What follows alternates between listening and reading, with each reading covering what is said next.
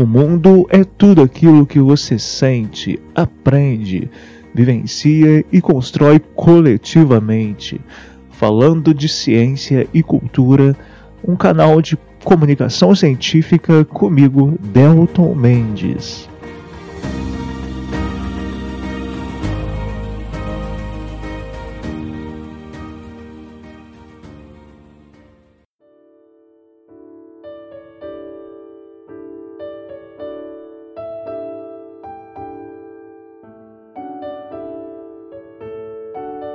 Sejam bem-vindos, pessoal, para mais um programa comigo, Delton Mendes. Este programa é em vídeo, obviamente, mas também faz parte do projeto geral do podcast Falando Ciência e Cultura, que já existe há cerca de dois anos. Então, tudo que eu disser aqui vai fazer parte do episódio 7 e 9, que estará disponível aí para vocês também em plataformas de streaming é, de áudio, como o Spotify, o Google Podcasts é, Deezer, iTunes e vários outros. Então, quem quiser ouvir por áudio também vai estar disponível por lá. Hoje, o tema é muito interessante, principalmente nesse sentido geral do que nós estamos vivendo na atualidade. Pela primeira vez na história, tem sido mais recorrente e mais comum discutirmos as questões relacionadas, por exemplo, a microorganismos.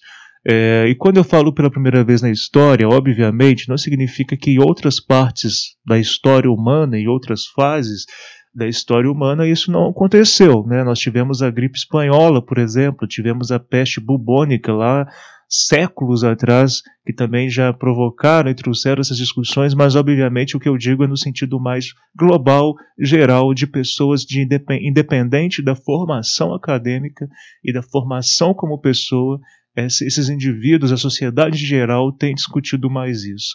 E é claro que nesse contexto é sempre importante a gente tentar entender também o nosso próprio corpo, né, pessoal? É, eu sempre digo que o nosso corpo, é, numa analogia talvez até muito geral, generalizante, o nosso corpo é como se fosse um grande bioma, e dentro desse grande bioma existissem alguns ecossistemas e dentro desses bioma e desses ecossistemas existissem é, uma diversidade enorme de seres vivos, sobretudo microbióticos. E quando a gente fala de microbióticos é porque são muito pequenininhos, na verdade, ou seja, a gente só consegue ver por microscópio, microscópio a maior parte deles, né? principalmente, por exemplo, quando a gente vai trabalhar com questões relacionadas a bactérias, vírus, alguns grupos aí de protozoários, fungos. Então é sempre interessante a gente pensar que o nosso corpo, se a gente for refletir bastante, não é bem assim só nosso, né? Ele na verdade é de direito, digamos assim, planetário também de outros seres vivos que coabitam conosco esse corpo e que sem eles nós não existiríamos. E aí é importante desde já para evitar críticas, né, a minha fala, dizer sempre que existem micro-organismos e organismos, outros seres vivos, que são importantes para a manutenção da nossa vida, né, para a manutenção da nossa qualidade de vida do nosso corpo, do nosso intestino, né, da nossa, do, do nosso sistema respiratório, do nosso cérebro, né, em termos em diversos contextos aí que não vai dar para aprofundar hoje. E também existem seres vivos microbióticos e até não tão microbióticos é, que não vão ser, né, de forma alguma, positivos para o nosso organismo. Mas eu só quero que vocês entendam isso. Existem muitos seres vivos que são importantes, importantes demais da conta para nós, humanidade, e para nós como seres vivos. E existem e existe né, uma outra variedade de seres vivos, como vocês devem imaginar, que nem dá para abordar num programa curto quanto esse, que também são muito prejudiciais. Também não quero fazer juízo de valores ou então qualquer tipo de análise de comparativa. Hoje eu só quero trazer para vocês algumas reflexões baseadas nisso tudo, e aí eu queria a priori destacar mais uma vez isso, de que primeiro nosso corpo é como se fosse uma grande Amazônia com vários ecossistemas e que existem muitos seres vivos habitando o nosso corpo. Alguns desses seres vivos, que nós vamos chamar de microbiotas, são muito relevantes. E aqui só destacar na comunidade, na comunidade científica atualmente, é mais usado o termo microbiota do que flora intestinal, por exemplo, porque flora está muito relacionado a plantas, vegetais e por aí vai. E é, microbiota é mais geral, né? amplia mais, até porque grande parte desse, de alguns organismos, como vocês vão reparar, podem ser inclusive do grupo animal. Então, isso é muito importante a gente destacar. Dentro desse aspecto, dessa discussão, é interessante a priori a gente entender que nós temos muitas bactérias positivas que são importantes, funcionando aí, existindo e ajudando, por exemplo, o nosso intestino a existir e trabalhar bem. A mesma coisa acontece com outros, outras partes do corpo humano, as quais eu posso citar algumas, como a pele, né? A nossa pele, obviamente, tem muita bactéria. É, óbvio, grande parte dessas bactérias não positivas, né, não benéficas ao ser humano, mas temos também bactérias no sistema respiratório, na boca, inclusive, no estômago, inclusive, e é óbvio que aí eu gostaria que vocês pensassem que existem bactérias positivas e bactérias não benéficas, benéficas e não benéficas. Realmente, esses termos são interessantes serem usados nesse contexto, né? porque realmente existem muitas bactérias e muitos vírus que são muito negativos para nós seres humanos, podem levar à morte, podem trazer doenças. Então é nesse sentido que eu estou dizendo de benéficos e não benéficos. Né? É claro que na literatura biológica, na literatura até mesmo educacional, existe um equívoco quando nós vamos falar de espécies de seres vivos em geral, quando nós abordamos como seres vivos em geral, seres vivos que são benéficos à humanidade e não benéficos, né? Mas é claro que aqui o contexto é muito mais nessa discussão de doenças, por exemplo, infecciosas, de problemas que microorganismos e alguns outros grupos de seres vivos pequenos podem trazer para nós. Então, é nesse sentido eu queria que vocês é, se atentassem, né, para a gente ter uma discussão bem interessante. Bom, o lactobacilo, por exemplo, é uma espécie, é um grupo de bactérias muito interessante que são positivos para o nosso sistema digestório em geral, para vocês terem uma compreensão. É, eu acho que a maioria de vocês deve conhecer, inclusive, os lactobacilos que são vivos, né, que são comercializados aí na indústria. E aqui eu trouxe um, frag é, um fragmento de um estudo que mostra que cada pessoa tem algo em torno de 50 trilhões de bactérias no seu corpo. Enquanto só na pele nós temos cerca de 10 milhões de bactérias por centímetro quadrado. E é claro que isso vai poder variar dependendo da parte do corpo. Então, olha só a quantidade de seres vivos, bactérias que existem. Lembrando que na biologia a gente tem essa discussão né, sobre se vírus é um ser vivo ou não os virologistas quase matam né, a gente se a gente falar que vírus não é ser vivo, a maioria deles. Mas é claro que é uma discussão, outra discussão que não nos cabe fazer aqui. Mas é porque basicamente uma bactéria tem célula, na é verdade. Vírus não tem células. Vírus são parasitas obrigatórios. Então, será que um ser podemos considerar ser vivo uma, uma um digamos uma entidade, digamos que não tem célula? Então essa que é uma das discussões, e claro que é muito mais profundo do que isso, mas para vocês terem uma compreensão. Então é óbvio que a gente tem bactérias muito negativas que podem provocar doenças graves e levar à morte. Óbvio que nós temos vírus muito negativos que vão trazer doenças e levar à morte. A Covid tem mostrado isso, lembrando que a Covid é a doença que é provocada pelo coronavírus. E temos várias outras doenças provocadas por vírus, mas não é só bactérias e vírus que existem em nosso corpo é, e que podem estar existindo aí de uma forma, digamos, pacífica ou não. Nós também temos vários outros grupos de seres vivos, alguns deles não tão pequenos, que também habitam o nosso corpo. Nós podemos ter os fungos, né? por exemplo, a Candida albicans, que inclusive nas mulheres né, pode habitar a vagina, em certos momentos é possível habitar a boca, esse tipo de fungos e outros, mas por isso é tão importante sempre a gente ter uma compreensão complexa, é, sistêmica da vida no nosso corpo, nosso corpo, o nosso corpo como vida também, né? É sempre importante a gente pensar nisso.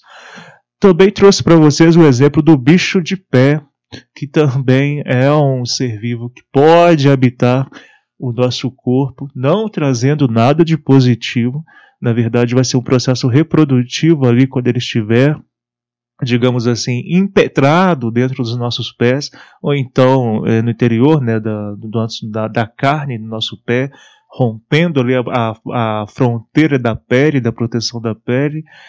O bicho de pé, inclusive, muita gente não sabe, mas é um tipo de pulga, né? Isso também é bem interessante destacar.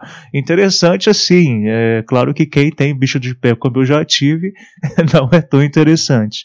Mas é interessante pensar e saber que é um tipo de pulga. Nós também temos várias espécies de protozoários que podem habitar o nosso corpo. Difícil, eu diria, não ter protozoário. Garanto que a maioria de vocês deve ter algum protozoário, mas é, podem trazer doenças também. Precisamos ficar atentos. Além disso, o que traz muita perturbação para muita gente é a questão dos insetos. Nós temos alguns grupos de insetos que podem habitar o nosso corpo. Às vezes temporariamente, às vezes não. Então, por isso é importante a gente sempre ficar atento, observar todas as partes do nosso corpo, desde o dedão do pé até o tupete, né? Porque no cabelo também temos os piolhos. Então vejam que desde lá nos nossos pés, onde a gente pode ter o bicho de pé, podemos ter fungos nas unhas, inclusive, até o topo da nossa cabeça, no cabelo, a gente pode ter piolho também. Então, o nosso corpo em todo ele está exposto a uma diversidade de possibilidades de existência de seres vivos. E mais uma vez frisando, alguns deles podem não ser muito positivos, podem trazer problemas para nós. Como exemplo de bichos de. Oh, desculpa, de bichos de pé. Como exemplos de insetos, é essa fase larval das moscas, né? A gente vai ter os bernes, que inclusive são comuns em bovinos e, e outros seres vivos desse grupo.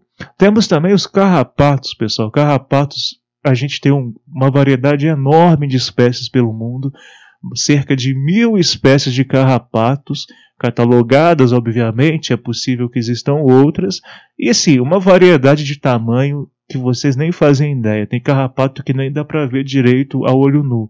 E os bichinhos trazem muitos problemas.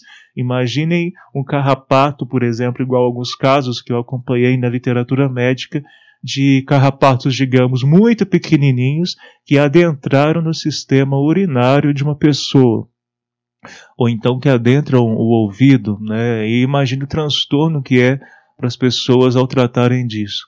Então é sempre muito importante a gente se atentar a, por exemplo, quando nós vamos em regiões de mata, estarmos munidos de roupas adequadas, de equipamentos adequados para evitar né, esse tipo de contaminação por carrapatos. Lembrando mais uma vez que são espécies muito minúsculas. Agora eu queria trazer para vocês, caminhando aqui para o fim do vídeo, é, os plateumintos, nós temos a tênia, né? A tênia, eu acho que muitos de vocês devem conhecer, ela pode chegar a assustadores 8 metros de comprimento no nosso intestino. E ela não é nada positiva, tá, gente? Ela é um ser vivo que vai ser um, é um parasita muito importante a gente saber disso, que pode provocar muitos transtornos para a vida de uma pessoa, principalmente em comunidades e povos mais desprivilegiados, né, de, dentro dessa sociedade capitalista que não tem acesso direito ao alimento. É, é, necessário que a gente sempre observe quem se alimenta de carne, to tomar cuidado com a fonte da carne é, da qual ela está se alimentando. Então, é só um exemplo para que vocês entendam que eu estou falando não só de seres muito pequenininhos, mas também de seres que podem ser bem grandes, né? E aí também destacar as lombrigas que não chegam a ser tão grandes como, como a tênia, na verdade, mas que também é, podem ser muito comuns, inclusive em crianças. Então, nós temos como exemplo as cáries lumbricoides, que são bem comuns. E aqui é, é sempre importante a gente relacionar, gente, toda essa diversidade de seres vivos, como mais uma vez dizer, né, existem alguns desses seres vivos que são importantes para nós. Muitas bactérias são muito fundamentais à nossa existência. Então, mesmo antes da gente que tomar decisões na vida, elas já existem no nosso corpo e nos ajudam a existir. Agora, uma grande quantidade desses seres vivos não são positivos para nós, podem trazer doenças mas podem estar aí habitando o corpo de vocês e vocês nem sabem. Né? Então é por isso que é sempre importante procurar o médico, ficar atento ao próprio corpo, se atentar aos sinais que o seu corpo dá, observar, usar espelho para observar aquelas partes do corpo que a gente não consegue ver muito bem naturalmente, né?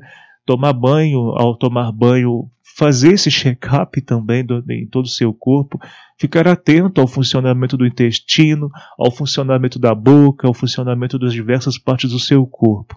E por fim, eu queria dizer, sempre destacar o seguinte: nós somos primatas, nós somos um grupo de seres vivos que existe no planeta há algo em torno de 6, talvez 7 milhões de anos.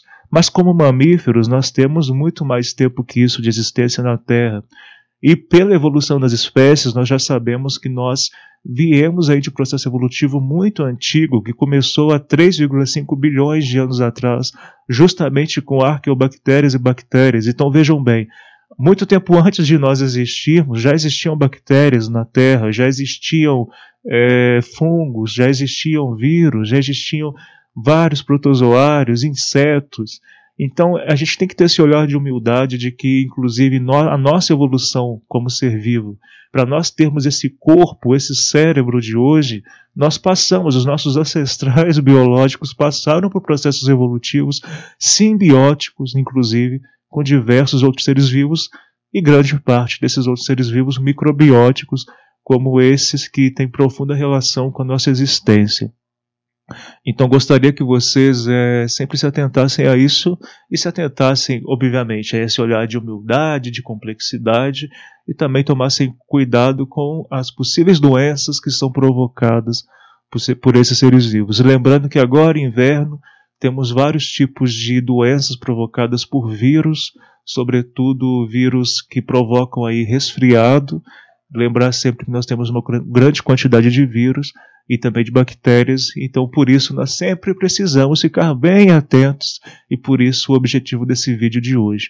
Esse vídeo de hoje então não é para assustar ninguém, pelo contrário, eu acho que é bem bonito a gente pensar que nós não somos a coisa mais importante da Terra, que no nosso corpo inclusive que o nosso corpo é praticamente um bioma com diversos ecossistemas nos quais existem outros seres vivos e que a gente ter essa, essa, essa educação, né, essa pedagogia do cuidado sobre nós mesmos e essa complexidade de olhar, até mesmo filosófica, ecosófica sobre o mundo e sobre o nosso próprio corpo e a sociedade e a natureza são sempre muito importantes. Bom, pessoal, então por fim era isso, né? É o que eu queria trazer para vocês nesse vídeo de hoje, nesse programa de hoje. E aí, qualquer dúvida que vocês, excelentíssimos ouvintes e telespectadores, eu não sei como é que chama quem assiste YouTube, mas enfim, qualquer dúvida eu estou à disposição nas minhas redes sociais e também no e-mail, como eu sempre digo para vocês. Ok, pessoal? É, eu acho que era isso. Grande abraço para todos vocês. Aloha e até o próximo programa.